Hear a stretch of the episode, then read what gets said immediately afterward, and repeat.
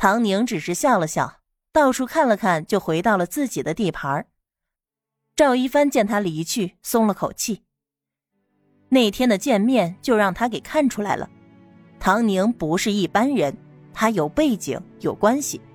没看见冯教授那么牛气的人，对着他都不敢大声说话吗？如非必要，赵一帆是真的不想得罪他。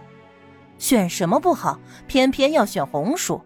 搞不出来成果来也就罢了，万一冯教授帮帮忙，搞出点动静，还能显着他吗？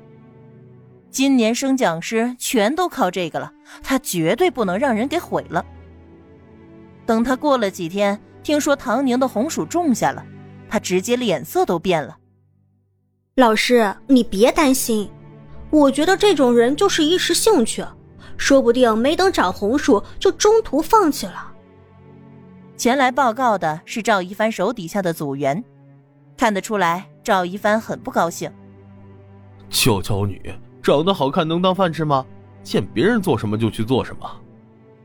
对，那天还来看我们田里的成果，老师什么都无私分享给他，没想到他是来偷师学艺的。赵一帆调整了一下脸色，温和的说：“我有什么可担心的？”咱们做好自己的项目，能成功最好；不成功的话，也是一次很好的试错。搞研究就是要脚踏实地，哪怕失败一百次，也不能灰心气馁，更不能时时刻刻盯着别人，跟别人去比较。相比咱们的成果来说，我的个人利益不算什么。唐同学可能家境比较好，平日里没受过什么挫折，他应该不是故意来跟咱们竞争的。你们不要对他有成见，咱们经验丰富，他平时有需要的地方，咱们就多帮帮他。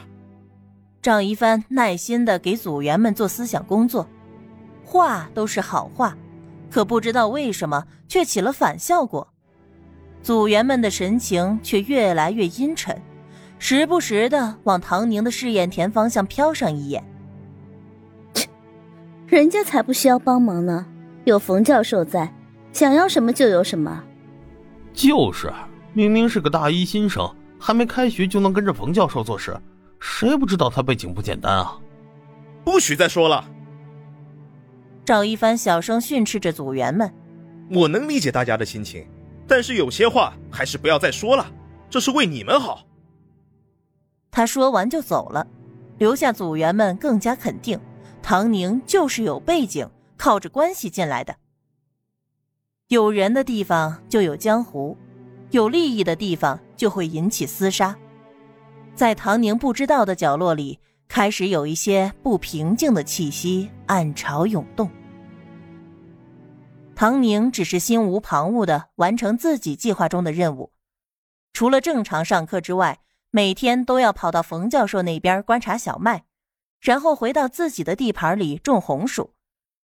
现在的红薯种植普遍粗糙，很多农民直接把窖藏了一个冬天的红薯埋到土里，让它自然发芽长藤。这样的产量并不高，而且需要大量的红薯作为种子。赵一帆倒是用了切块育苗的方法，也的确大大减少了使用量，获取了更多的红薯。可是唐宁知道，后世里还有一种最为高效的方式。切块培育薯藤，然后将薯藤截取扦插，这样原有的一个红薯经过了切块、切块再截取，就能提供大概几十个红薯苗，而这几十个红薯苗就能够产出上百个红薯，效率大大的提升，产量也呈指数级增长。在贫困的地区，能填饱肚子就是最大的希望。没有面粉、大米。有尽可能多一些的红薯也是极好的。唐宁曾经所在的朱家村就是如此。唐宁的心里有了想法，就坚定的执行。他不主动和人交朋友，每天的行程安排的满满的，也并不知道关于他的一些传闻早就已经传遍了整个学校。有背景靠关系，为人冷傲不合群儿，还看不起人。刻薄还恶意竞争。金秋十月，国庆节的假期，唐宁回了一趟光山市。小院里没有一丝丝荒凉的气息，果树上挂的果子不算多，但长得很大。唐宁摘了一个梨尝了尝，哎，还真甜，汁水充足，肉质细腻，跟空间直接出品的水果一模一样。苹果和橘子也同样如此，这让唐宁的心情很好。嘿，真是太棒了！唐宁仍然把果核放到空间里。等到林胜文和周文艳回来，把水果摘了分一分，自己带了三分之一回去。第一次结的果子，当然要分享给家人了。林国峰是知道光山市的事儿的，对小院的情况也在闲谈中了解过。吃到了如此清甜可口的水果，心里十分感念唐宁这个孩子，知恩图报，面上冷，心里热。是个实心眼的好孩子。这一批果子，唐宁共收集了大概一千个种子。假期结束，他去学校开始验收自己的红薯试验田了。大学里没有期中考试，但是十二月底会有期末考试。这一年主要考基础学科，更加专业的课程要到下学期才能学到。此时的大学不收学费。所有大学生都是国家养着，每个月还会发放一笔补助，食堂的饭菜也很便宜，可以说上大学不用花一分钱。如果勤俭节约一点，还能攒下一些钱。几乎每个学生都很珍惜来之不易的机会，对待任何一科考试都是认认真真的。才到十月中旬，就已经开始有大批的学生每天捧着书。生怕进入大学的第一次考试不过关，脸上挂不住。而唐宁就是在这样的气氛里被一个男生拦住了的。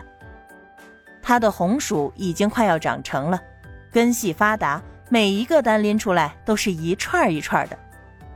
冯教授看了十分惊喜，已经拍着胸脯说道：“这一定是今年院里成果最大的项目。”还让唐宁抓紧时间写项目报告。到时候好给院长和校长做汇报。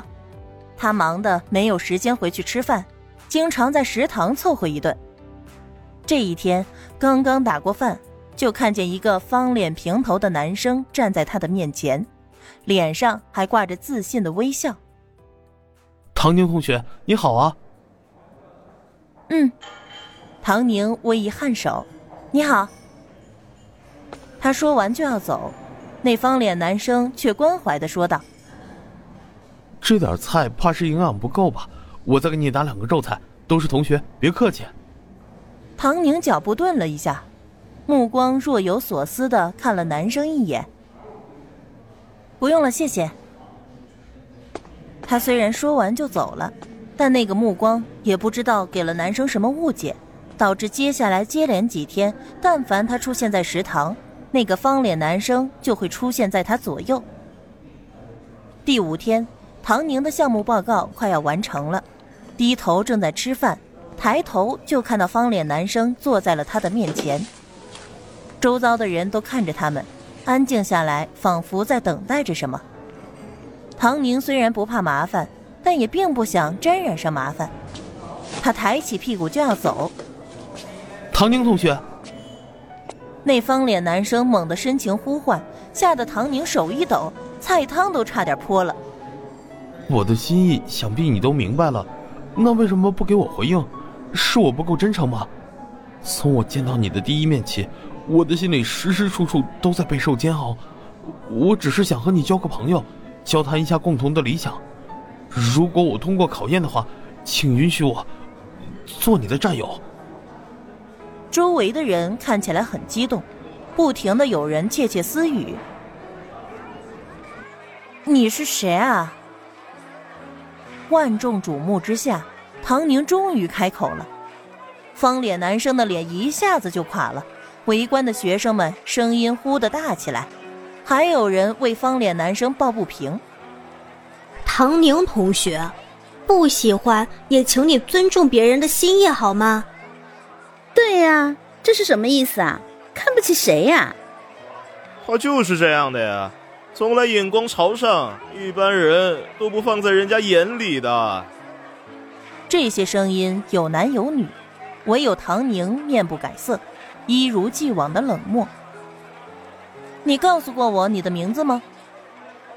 方脸男生卡壳，他确实没说过，那是因为他没有机会说呀。